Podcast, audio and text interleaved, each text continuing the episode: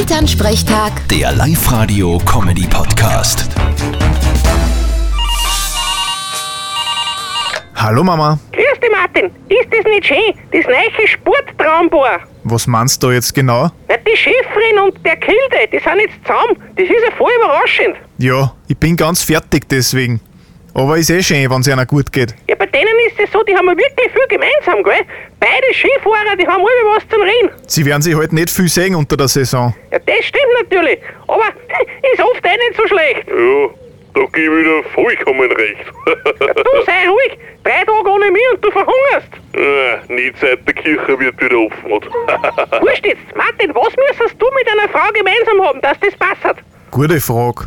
Sie soll auf jeden Fall in der Früh lang schlafen, am Tag nicht aktiv sein und gern Fußball im Fernsehen schauen. Und du wunderst dich, dass du keine findest. Wer sagt denn, dass ich eine finden will? Ah, eh nicht.